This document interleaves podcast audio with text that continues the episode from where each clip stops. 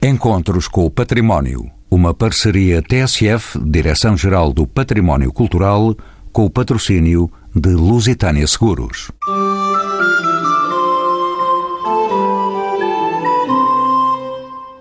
Dom Manuel I, de cognome O Venturoso, nasceu em Alcochete, nas proximidades de Lisboa, no dia 31 de maio de 1469. Vários surtos da peste negra, nesses tempos, obrigaram a corte a sair da capital. Dom Manuel I foi rei de Portugal e dos Algarves entre 1495 e 1521. Nesses 26 anos de reinado, Dom Manuel I e a sua corte consolidaram as grandes navegações portuguesas iniciadas nos começos do século XV. Assim, dois anos depois do rei de Portugal impor o seu reinado em 1497, Vasco da Gama rasga os mares e desvenda o caminho marítimo para a Índia. O vice-rei, Dom Fernando de Almeida, guarda naquela região do Oriente o monopólio da navegação e do comércio. Pedro Álvares de Cabral descobrirá em 1500 terras de Vera Cruz. Entretanto, no plano interno, Dom Manuel I imprime novo dinamismo na justiça do reino com as ordenações manuelinas. Crescem, por outro lado, as instituições de assistência social. Na cultura, reformam-se os estudos gerais e Gil Vicente dá alma ao Teatro Nacional. Admirador das artes e da música, o rei venturoso manda construir igrejas e mosteiros. Cria o estilo manuelino, refletido no Convento de Cristo em Tomar, no Mosteiro dos Jerônimos e na Torre de Belém. O espírito empreendedor do rei contribuiu para a constituição do Império Ultramarino, tornando Portugal um dos países mais ricos e poderosos da Europa. Sinal disso foi a aparatosa embaixada de Dom Manuel I ao Papa Leão X no ano de 1514, onde se incorporou um rinoceronte trazido da Índia pelos navegadores portugueses. São nossos convidados Dalila Rodrigues, historiadora de arte e, desde maio de 2019, a diretora do Mosteiro dos Jerónimos e da Torre de Belém. Doutorada em História da Arte pela Universidade de Lisboa, em 2001, é professora do ensino superior. São temas do seu percurso profissional a história da pintura portuguesa dos séculos XV e XVI, o património artístico e os museus. Paulo Pereira licenciado em História pela Universidade Clássica de Lisboa, é doutorado em História da Arquitetura também pela Universidade de Lisboa.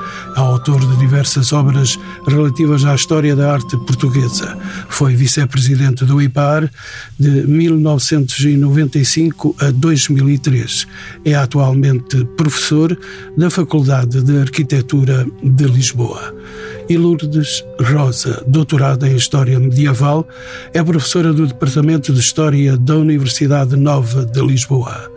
É ainda especialista em História Cultural e das Mentalidades da Idade Média e autora do catálogo Vi o Reino Renovar a quem pergunto se a figura histórica do rei Dom Manuel I corresponde à mitologia a que está associado. Para ser mais breve, quem foi o rei venturoso Lourdes Rosa? Não há, acho eu, nenhum personagem histórico que não tenha camadas sucessivas de mitologias associadas e eu acho que Dom Manuel tem sido especialmente afetado por essas mitologias, curiosamente, tanto de uma forma positiva como de uma forma negativa, não é? Para muitos republicanos, no, e no final do século XIX, no início do século XX, o Dom Manuel era um exemplo de rei perdulário, rei extremamente influenciável pela Igreja, pela família, pelas figuras femininas da família. Aliás, em toda esta historiografia há uma certa misoginia em relação às figuras fortes do reinado de Dom Manuel e pouco antes as mulheres, as rainhas. As e, três rainhas? Sim, mas que desde o século XV, desde muito antes, aliás, em toda a Idade Média, as rainhas tinham uma importância fundamental, não é? E, portanto, Dom Manuel afetado muito negativamente por essa mitologia, digamos, usando aqui a mitologia de uma forma muito abrangente, e positivamente como o rei dos descobrimentos, não é? O rei da, da, pimenta, embora sempre com uma certa ambiguidade, o rei merceeiro, com uma espécie de desprezo aristocrático pelo facto de ele ter eh, negociado na pimenta, tudo anacronismos bastante fortes. E nesse aspecto eu acho que uma das coisas mais interessantes em evocarmos este rei é podermos falar de uma história mais complexa. É? é? um rei aqui na charneira entre aquilo que se designa Idade Média e Idade Moderna. É um rei num período em que a aristocracia, digamos, usando também o termo genericamente, não desdenhou negociar, não desdenhou ir à Índia e ficar rica. Como dizem alguns historiadores, muitos fidalgos ficariam espantados se lhes dissessem que quando estavam a negociar ao, ao serviço do rei, estavam a trair os seus hábitos. Portanto, é uh, realmente um reinado para nos interrogarmos sobre estas visões demasiado, elas sim, mitológicas da história. A estética e a simbólica da arquitetura do tempo de Dom Manuel I, Paulo Pereira, foram conotadas com uma série de elementos facilmente identificados, como as cordas, os símbolos náuticos. Isso deu aso ao que se designou de Manuelino, de que falamos quando falamos do estilo manuelino? Quando falamos do estilo manuelino, falamos de uma variante portuguesa do tardogótico europeu. Não há nenhuma variante das vacinas? Não, eh, felizmente ou infelizmente não era uma variante das vacinas, mas tinha uma marca muito evidente quanto à, digamos, difusão e disseminação uh, dos uh, símbolos régios e da própria figura de Dom Manuel, representado por esses mesmos símbolos régios que corporizavam, de algum modo, o próprio Dom Manuel. Não é por acaso que a bandeira portuguesa, que é da República, tem uma esfera armilar, que era nada mais, nada menos que o corpo da empresa, o emblema de Dom Manuel, que foi-lhe atribuído por Dom João II, mas era o emblema de Dom Manuel e ainda hoje persiste como símbolo nacional de grande importância. E este processo, que de resto a Lourdes também já tinha abordado quanto à historiografia do século XIX, por exemplo, é que está na origem do Manuelino, ou seja, o Manuelino foi um designação que foi inventada no período do romantismo, de modo a caracterizar aquilo que era essa variante portuguesa do tardogótico europeu, que tinha estas características, que era uma sobrecarga ornamental em alguns dos seus principais edifícios e uma sobrecarga heráldica representando o próprio Dom Manuel. Já o capítulo relativo ao simbolismo marítimo, esse hoje está praticamente posto de parte. Ou seja, as cordas como tendo uma relação com a navegação e os marinheiros, as velas enfunadas, etc, etc. Muitas dessas coisas são reinterpretações daquilo a que eu pelo menos costumo chamar-lhe epimanuelino, ou seja, é, é um manuelino dos restauros do século XIX e da leitura romântica, mitológica, que o século XIX fez uh, desse período, que era o período áureo, não é? Para efeitos de, digamos, propaganda imperial até do próprio século XIX, não é? Que remontava ao século XVI para eh, fazer aqui um paralelismo, eh, um, mostrar um eco não é? E não por acaso o neo-manuelino, quer dizer todas as construções neo-manuelinas que nós vamos uh, ver aparecer no século XIX e ainda no século XX, e há algumas manifestações, inclusive na exposição dos anos 40, já estilizado, com o neo-manuelino estilizado, são, são, uma referência naturalmente a essa, a essa mitologia que a Luz estava a abordar. Dalila Rodrigues, bem-vinda também de novo aos Encontros com o Património. O Mosteiro dos Jerónimos, como sabe, é justamente considerado como um dos monumentos mais emblemáticos do rei e do reinado de Dom Manuel I. Até que ponto foi este projeto caro ao rei venturoso? Trata-se, de facto, de uma obra magna do reinado de Dom Manuel e a cronologia indicia que foi que a construção do Mosteiro dos Jerónimos corresponde a um dos primeiros atos do monarca. Também, enfim, não posso deixar de o associar, de associar o, o monumento a esta conotação mitológica que decorre, sobretudo, da sua história, deste atravessamento deste magnífico edifício ao longo dos séculos, mas eh, fundamentalmente considerando o que o uh, revivalismo oitocentista e depois, mais tarde, o Estado Novo fez com o Mosteiro dos Jerónimos, transformando-o também no grande monumento pátrio, numa espécie de símbolo a partir do qual o discurso de autoglorificação se legitima. E, portanto, é importante perceber que, de facto, o Mosteiro dos Jerónimos foi um projeto muito importante em que Dom Manuel investiu tanto em recursos financeiros como artísticos. É um ato, de alguma forma, fundador, é preciso ter em conta que a bula papal da autorização da construção é de 1496, o que significa que, imediatamente, logo nos primeiros meses do reinado, Dom Manuel pensou em refundar a velha Igreja do Restelo, transitando a sua gestão, fazendo transitar a sua gestão dos freiros da Ordem de Cristo para a Ordem de São Jerónimo, e aqui há questões muitíssimo interessantes que poderão indagar-se, colocar-se em, em questão. Porquê a Ordem de São Jerónimo, Será interessante, por um lado, associar esta escolha do rei à circunstância da designação, Belém, são Jerónimo morreu em Belém e fundou aí uma pequena comunidade ermita da Ordem, e portanto estamos a falar do século V. Por outro lado, a figura do infante Henrique, que na ata de doação da propriedade do Mosteiro dos Jerónimos à ordem. Nós chamamos Mosteiro dos Jerónimos, mas na verdade era o Mosteiro de Santa Maria de Belém, é assim que se deve referir. Mas na ata de, doação à Ordem de São Jerónimo, de 1498, Dom Manuel refere expressamente o fundador Infanto Henrique, que depois glorifica, digamos assim, colocando no Portal Sul a sua, o seu retrato, ou a figura que o representa.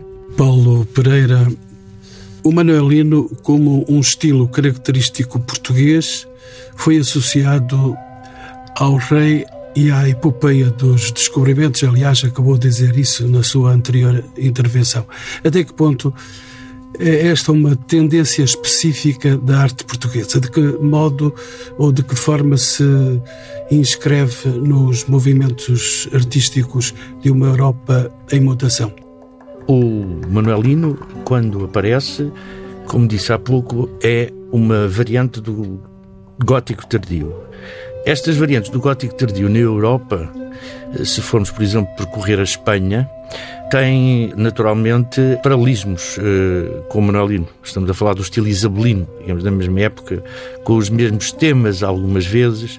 Nós vamos encontrar edifícios que têm eh, parentesco com o Manuelino. Portanto, trata-se também de um processo de circulação de métodos pedreiros e de um conhecimento, até do ponto de vista técnico, no que diz respeito aos abobadamentos e a tudo o que está associado a, digamos, eh, às maiores realizações arquitetónicas de Manuelino, trata-se de facto de uma transposição uh, europeia, pelo menos peninsular no primeiro momento, e europeia em geral, de conhecimentos de natureza tectónica, digamos assim, que acabam por produzir edifícios que têm alguns paralelismos, com a tal particularidade em Portugal, no Reino de Portugal, estes edifícios durante o período do Manuel terem eh, tido este valor de mensagem de afirmação e de afirmação da própria hum, mitologia pessoal do Dom Manuel. Nós aqui temos falado de uma mitologia que é, digamos, aquilo que circunda toda a personagem do Dom Manuel em termos de historiografia.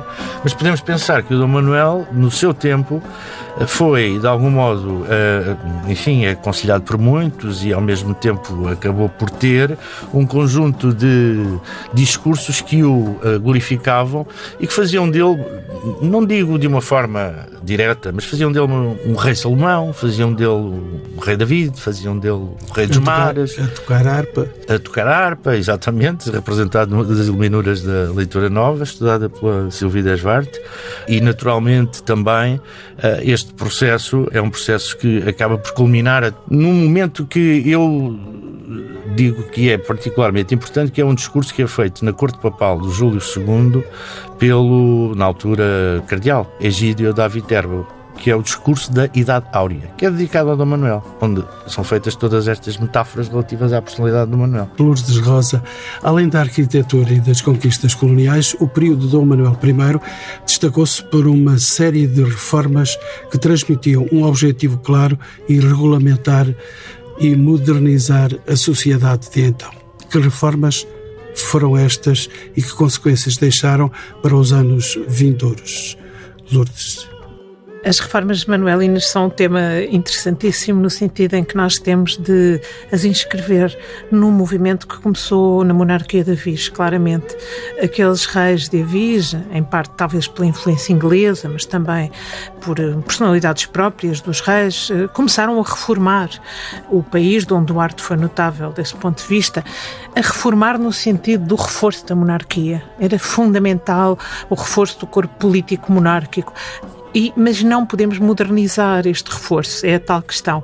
Nós temos de ser capazes de fazer um discurso historiográfico que interprete as reformas no período pré-revolução francesa, digamos, no contexto de um mundo que se está constantemente a reformar, mas que também não é um mundo que quer revolucionar, digamos. Portanto, há este conjunto. E o que é que a monarquia de Viz, até o Dom Manuel faz? O Dom Manuel coroa completamente, é assim um gênio, não dirá da manipulação política, mas é um gênio da...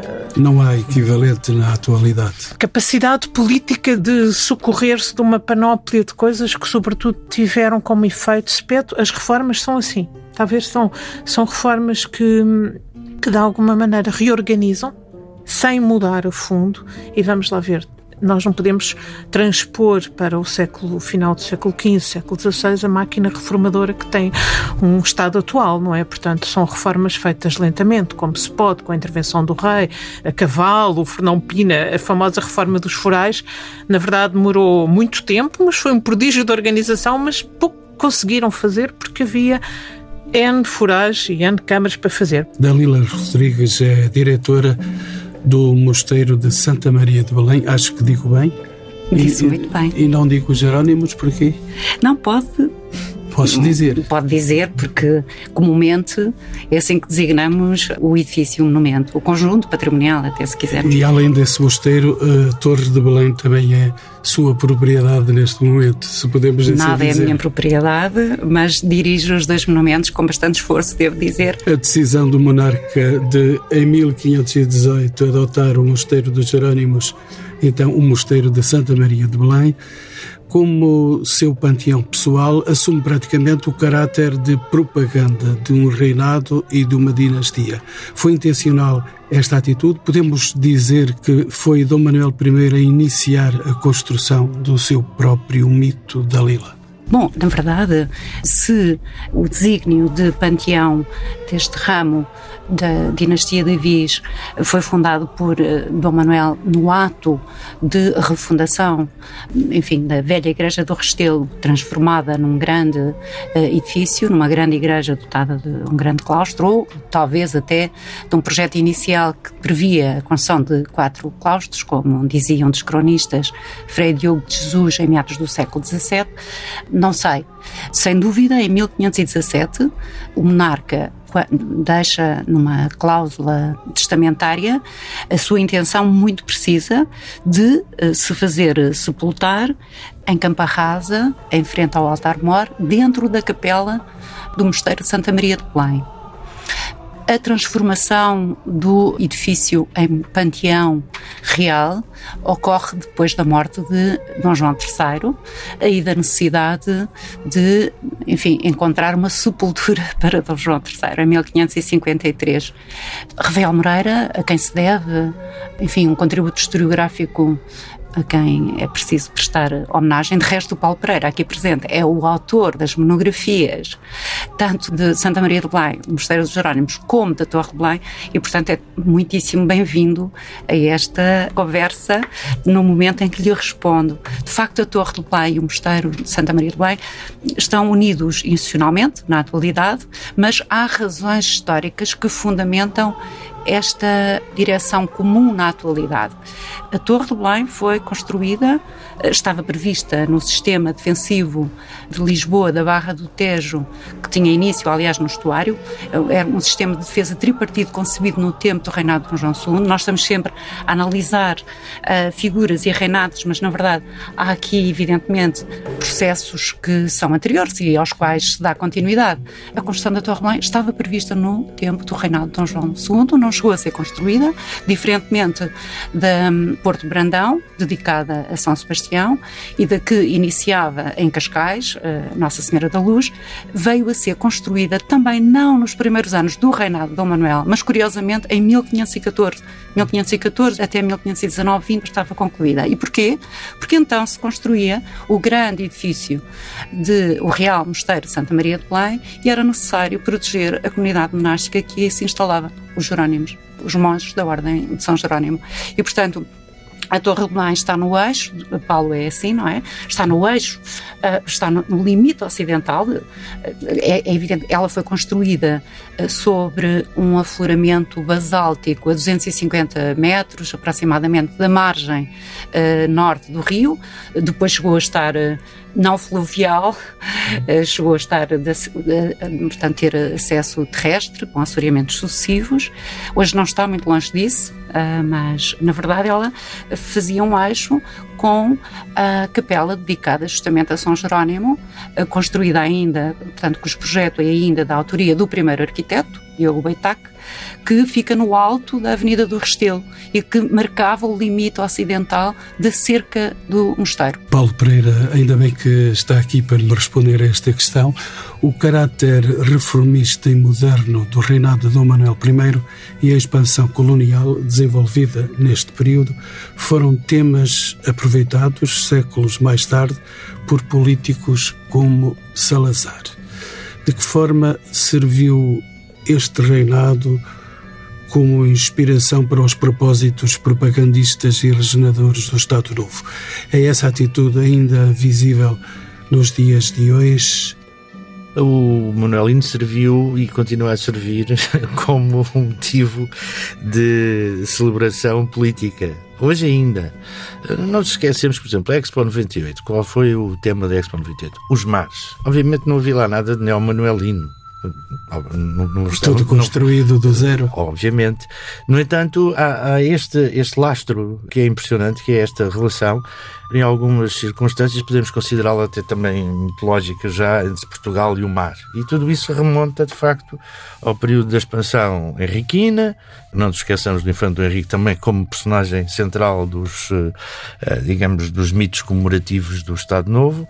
E o Dom Manuel também. O Dom Manuel depois, obviamente, e sobretudo a arquitetura manuelina e a arte do tempo do Manuel, de resto a Dalila é uma das grandes especialistas, serviu sempre também de propaganda para o Estado Novo. Isto é, houve uma quantidade significativa desde 1935, 36 até 1959 de livros dedicados à arquitetura manuelina. E todos eles, obviamente, insistindo naquilo que já vinha, obviamente, de trás, mas insistindo nessa relação entre o manuelino e o tal simbolismo marítimo que hoje em dia eu já disse que é posto de parte. Há dois ou três casos interessantes de simbolismo marítimo, mas não tem a ver com o discurso global do E isso, no entanto, foi um dos temas uh, também alimentados pelo Estado Novo. Há até um facto curioso. Em 1949 realizou-se em Portugal, em Lisboa concretamente, o 16º Congresso de Histoire, o Congrès de l'Histoire Internacional de Arte. O maior congresso internacional de História da Arte realizou-se em 49, aqui em Lisboa. Um dos, uh, um dos comunicantes, um dos participantes uh, foi o senhor professor Paul Antoine Evan. E o Paul Antoine Evan, quando cá chegou, chegou, apresentou uma comunicação em que perguntava Faut-il voir un symbolisme maritime dans Manuelin? Será que o Manuelino tem um simbolismo marítimo? E desmente o simbolismo marítimo. Bom, isto em 49 foi um escândalo, mano. Nós tínhamos acabado de ter não sei quantas edições sobre o Manuelino, muito boas, de resto, por exemplo, do Reinaldo Santos e outras que viriam a seguir. E já uh, foi um grande historiador de arte, o Reinaldo Santos. Mas havia toda essa carga, não é? Emotiva relativamente ao Manuelino. O Levan foi convidado a ir-se embora. E foi. Foi-se embora. É? Eu conheci-o pessoalmente muitos anos depois, naturalmente, também, mas uh, o Palevan foi convidado a, a, sair, porque não havia forma de desmentir aquela mitologia que assenta sobre Manuelino em pleno Estado Novo. Mas hoje é evidente que o Palevan... as resistências mantêm-se. As, as, resistências Exato. existem. Exatamente. Uh, eu lido com isso diariamente através uh, da ação de guias turísticos, de pessoas que interpelam o corpo de vigilantes ou a mim própria, que querem encontrar os símbolos Marítimo. dos descobrimentos pois. marítimos. Um gato que está na parte, num, num portal uh, do corpo do dormitório, é um, é um gato neo-manuelino, disse lamento imenso, pois. ele é um gato do final do século XIX, mas há toda uma teoria sobre o papel dos portugueses na expansão e no efeito que isso teve no envio de gatos para outras partes do mundo. E veja a importância. Macaquinhos também, e veja, e vejam, os ratos exotismo, etc. Tudo isso. E, vejam a importância que os gatos também tiveram nos nossos dias pois, diante uh, da política nacional. É verdade. Essa resistência uh, perdura. E, e também acaba em hino, Zé Albino e Manuelino. Sem dúvida. Dalila, Dalila é a diretora de toda esta monumentalidade e, como sabe, é difícil falar do Mosteiro dos Jerónimos sem referir a Torre de Belém, hoje um dos monumentos mais icónicos da cidade de Lisboa. Qual é a função desta elegante fortaleza, cujo caráter militar é adoçado com a decoração tão marcadamente manuelina? Dalila recorda-se que podemos lá ver o rinoceronte da Embaixada do Papa Leão X.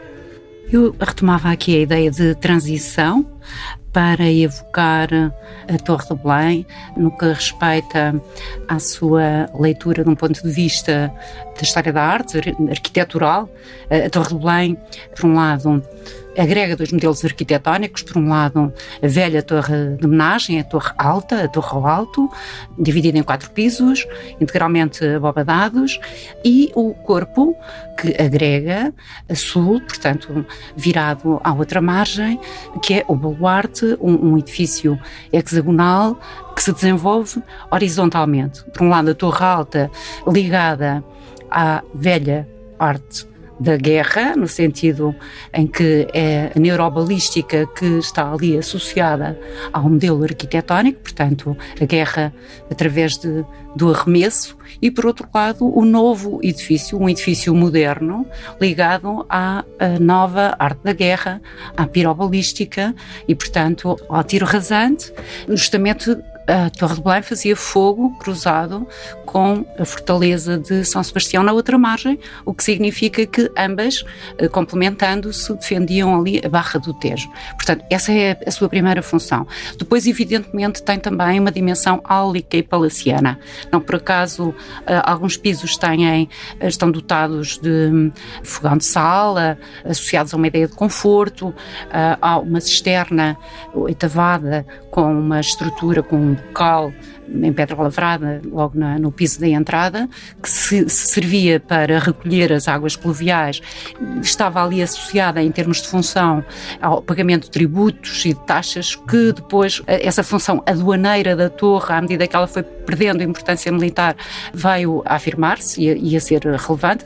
E, portanto, a Sala dos Reis, a designada Sala dos Reis, a sala do piso de cima, é dotada de um uh, varandinho, uma loja, e essa dimensão palaciana, sobretudo dessa fachada virada ao rio, tem que se associar, evidentemente, à presença do rei, da corte, dos altos funcionários ao seu serviço, que estariam ali presentes na largada e na chegada das principais embarcações. Portanto, há, por um lado, uma função militar que se percebe nestes dois modelos arquitetónicos que se agregam, mas, por outro lado, há uma dimensão áulica e palaciana que se reflete fundamentalmente também na decoração. E lá temos então simbologia manuelina, essa fachada sul emblemática manuelina com as duas gordas, grossas esferas armilares com o escudo nacional.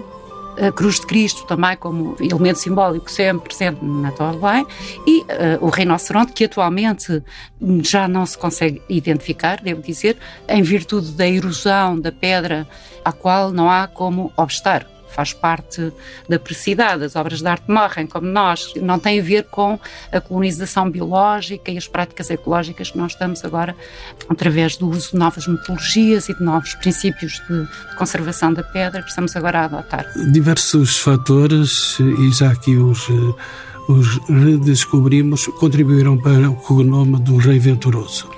Mas será a imagem de um rei sagaz, reformista e mentor das artes compatível com o reinado que fomentou a perseguição aos cristãos novos e impôs um modo autoritário de governo? De que forma Maria de Lourdes Rosa? De que forma? Esta será a face menos simpática do Rei Venturoso. Talvez. Venturoso é um cognome que vem de uma outra esfera, não é? Portanto, mas se nós formos ver o reinado de Dom Manuel, a questão da perseguição aos judeus, não é? Foi uma concessão política, foram vendidos literalmente em favor de um ganho político. Não, não creio que Dom Manuel tivesse feito isso as fontes, não é? Não, uma questão de crença, as fontes indicam que Dom Manuel não fez isso de ânimo leve, eh, mas sacrificou e, enfim, abriu a porta a crueldades muito grandes em relação às crianças, às, tudo isso. Agora, em Portugal existiam traços de antissemitismo fortes desde muito antes, mas ao mesmo tempo os reis eram tradicionalmente os protetores dos judeus e nós vemos em várias ocasiões os reis a castigarem severamente os motins uh, anti-judaicos. Foi um, uma circunstância de facto de realpolitik, de sacrifício de uma população em relação, por motivos políticos. O autoritarismo não creio que seja uma característica do reinado de Dom Manuel, nem do próprio Dom Manuel. Eu penso que o reinado de Dom Manuel foi um reinado onde houve muitas vozes que se levantaram, houve participação de atores sociais muito variados. É uma coisa extremamente interessante verificar que os grupos mais próximos de Dom Manuel o Brancamp Freire chamava-lhe os, uh, os parvenus, portanto, os uh, novos ricos. Dom Manuel tinha um grupo de pessoas que eram quase seus irmãos de sangue, que eram da baixa nobreza, ou mesmo da mercância, que viviam à volta dele, construíram palácios ali ao pé da Ribeira, grandes mecenas, também eles próprios, como o Dom Álvaro da Costa, de, que patrocinou Chanterrene também, e todos eles eram de uma extração relativamente baixa e de uma fidelidade enorme ao Dom Manuel, paradigmáticos desta gente nova que na parte de baixo dos seus palácios tinha armazéns e em cima tinha obras de arte, não é? E o Dom Manuel parece-me que, tanto quanto podemos saber, não é? Dom Manuel tinha uma, uma certa joie de vivre, um certo entusiasmo em tudo aquilo. Ainda há pouco tempo um colega nosso encontrou um, um testemunho engraçadíssimo num livro de contas, os livros de contas custou imenso a ler. Este colega, o Pedro Pinto, é um grande paleógrafo e encontrou encomendas para uma festa de Dom Manuel, a festa de Natal em 1502, em que ele mandava fazer bolinhos de maçapão com a esfera armilar. e, e, portanto, há um, há um conjunto. E depois, por exemplo, o Dom o Manuel. maçapão é mais lá do Algarve. era aqui em Lisboa, na corte, eu penso que Maçapão era uma coisa muito. E uma coisa engraçadíssima, Dom Manuel tanto tenta canonizar o, o Afonso Henriques como um morisco o Gonçalo Vaz. Isso é muito interessante. Dom Manuel tinha realmente uma, uma visão muito abrangente das coisas e outra coisa que há bocadinho referiu, não queria deixar de frisar. Ele praticamente não desfez nada do que Dom João II tinha começado a fazer. Ele, por longo, é extremamente inteligente desse ponto de vista. Dom João II era um homem com uma grande capacidade organizadora.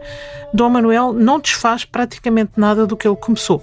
Na lista que nos chega de Damião de Góis, não é? Das construções e das edificações, ele é muito preciso dizer que deu continuidade, que cumpriu, que concretizou os projetos de Dom João, de Dom João, Dom João II. Que já vinham, por sua vez, do, só para dizer, do Dom Afonso V e nós temos de parar de ler o século XV em termos de claros escuros da modernidade sim, e sim, do atraso, sim, do arcaísmo.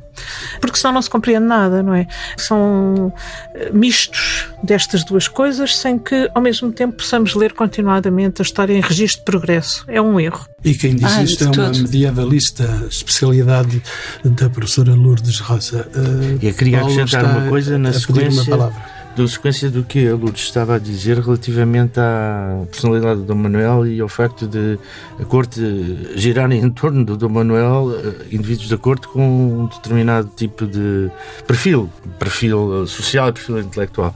Há um aspecto muito interessante relativamente também à centralização do poder e à organização, à capacidade organizativa no tempo do Manuel, na sequência do que já tinha sido iniciado no tempo de Dom João II e provavelmente antes mesmo do tempo de Dom Afonso V, que é, por exemplo, as vedorias de obras. Nós falamos aqui tanto de Manuelino e falamos tanto da, daquilo que é a paisagem monumental manuelina do país e, na realidade, quem promoveu todas essas uh, construções, ou pelo menos as acompanhou e as dirigiu, e também com um papel muito importante no âmbito do urbanismo. Eh, de resto, através de um estudo do Helder Carita, nós temos um retrato muito bom desse período, da reforma urbana eh, de Lisboa, e não só de Lisboa, de outras povoações portuguesas, feitas no tempo do Manuel, através de funcionários que eram como que ministros ou secretários de Estado. O André Pires, eh, responsável pelos palácios e pelas obras terças e pelos armazéns. O António Rodrigues, que era de resto um, mais ou menos um ideólogo de provavelmente muitas das coisas que foram sendo feitas em termos de urbanismo e de renovação urbana. E o Bartolomeu de Paiva, que obviamente tem um cunhado, papel. Cunhado do Álvaro da Costa. Cunhado do Álvaro Álvaro da da Costa, Costa, sim, teve um papel decisivo. Uh, uh, um estudo recente que veio no catálogo do Viu o Reino Renovar, que é a exposição que está no Mená, uh, ou que ainda está no Mená. Não, que esteve. Ou que esteve no Mená, peço desculpa, um estudo muito interessante do Miguel Sorumanho e da Maria, da, da Maria João Vilhana de Carvalho sobre a personalidade deste Bartolomeu de Paiva, que nem sequer era vereador, vem ser vereador já no fim do reinado do Manuel, era um amigo informal do Dom Manuel que servia de vereador das grandes obras, eh, fossem elas quais fossem, as de Convento de Cristo em Tomar, Jerónimo de Landô, metido em tudo. Portanto, este grupo de funcionários. Em 1508, Em mil- Dom Manuel eh, no Meia, Jorge Afonso, é examinador e vedor das obras de pintura do rei. Com o Bartolomeu de Paiva Que, por também. sua vez, a Jorge Afonso, que por sua vez era irmão do mestre das obras de carpintaria do reino. Do reino. E, portanto, depois também há a parentela, Sim, não é? há- As há uma- há um familiares. family gate. Exato. Há um family gate na própria. Isso é interessante. Há um family isto gate na própria. No próprio Levar-nos ia muito longe, estamos já quase a terminar, estamos no é final pena. do É uma programa. grande pena. Apenas eh, só três últimas questões e questões breves que eu gostava de colocar aos meus três ilustres convidados. Lourdes Rosa é doutora em História Medieval. Foi já tudo dito sobre este rei e deste período estivemos a tocar? De todo, não. Eu acho, sobretudo, há um- todo um trabalho a fazer em torno de fontes novas sobre a sociologia dos homens do Dom Manuel, entre outras coisas. E nós, por exemplo, temos descoberto nos arquivos de família imensa informação sobre estes cortesãos. Eles eh, eram realmente. Os arquivos de família são interessantes porque trazem muita informação sobre as casas, como é que eles organizavam as casas. Então, os que foram à Índia, o Lourenço Moreno, o Gonçalo Gil Barbosa, esses homens, E tinham as neste casas período foi um não, foi um construir constante. Cheias de coisas, eh, realmente coisas da Índia e livros também. Isso é extremamente interessante. Não, eu acho que há imensa coisa a estudar, Foi um felizmente. construir e, sobretudo, também um acabar com os pardilheiros, porque era a imagem. Não por acaso a Praia do Restelo viu e foi transformada, portanto, assistiu à construção a todas estas transformações. Trata-se também de perceber, planear em função de uma, de uma imagem de- e, e do modo como a imagem da cidade se reflete na imagem do rei, Paulo, de alguma forma. Ou não? o que é que Paulo? falta ainda dizer sobre Acabar isto? com os era. Eh, não, eh, falta dizer muito, ou, trabalhar muito ainda as fontes. E de facto, como a Lourdes disse, há todo um tecido social que não está ainda. Também não houve tempo, quer dizer, o tempo que houve não, não, não chegou, ou, os documentos ainda não foram devidamente descobertos ou lidos até, mas há todo um trabalho eh, deste tecido social que esclarece eh, este tempo, o tempo de Dom Manuel, o tempo manuelino, como nós lhe dizemos. E incorrendo, mas de uma forma completamente abstrata e inocente num anacronismo. Uh, nós temos que entender, e, de acordo até com aquilo que a Lourdes Rosa disse, e sem contrariá-la, o Dom Manuel conseguiu, não sei como, mas de facto, através destes uh, conglomerados de pessoas que em torno de si circularam, criar uma corporate image, isto para usar uma expressão modernaça, uma corporate image, imagem corporativa do reino de facto. Que se fazia noutros reinos da Europa. Nesse aspecto, até, até um bocadinho mais tarde. O Francisco I de França, Sim. estudado pela Maria de Coque, quer dizer, faz isto um bocadinho depois, nesse aspecto, sem estarmos aqui a puxar a, a, a brasa à sardinha, já que estamos a falar do, do mar e do Monalino.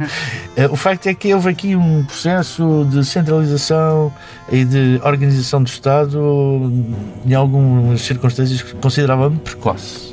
Pois é, eu. quem sabe, sabe e quem sabe consola-se.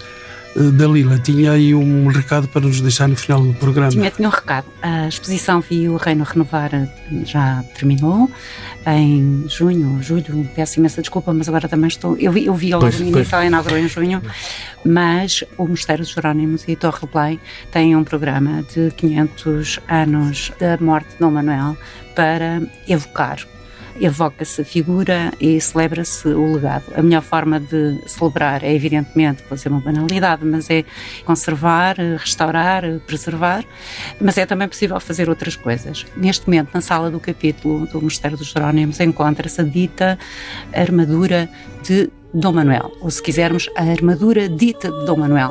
Não se sabe se efetivamente foi encomendada por Dom Manuel e se a usou, mas tem três belas esferas armilares, uma no dorso, duas nos coxotes, é preciso levantar sensivelmente o saio para as ver.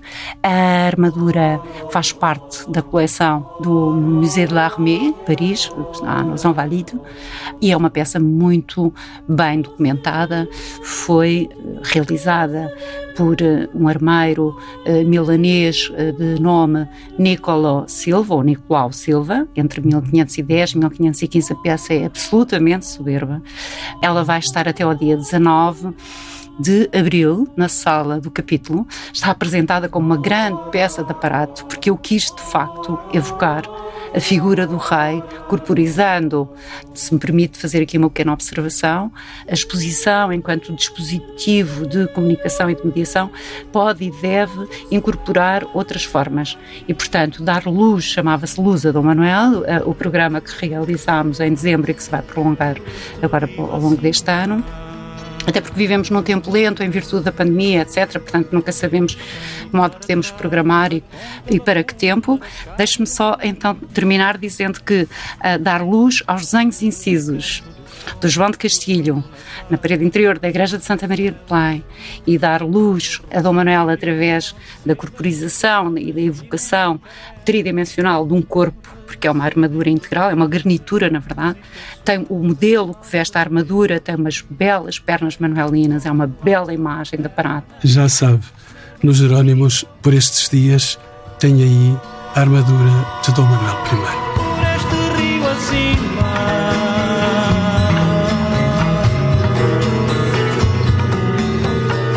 do rio acima.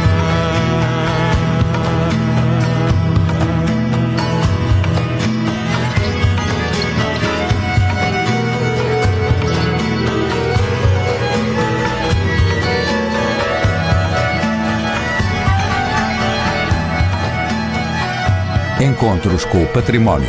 Uma parceria TSF, Direção-Geral do Património Cultural, com o patrocínio de Lusitânia Seguros.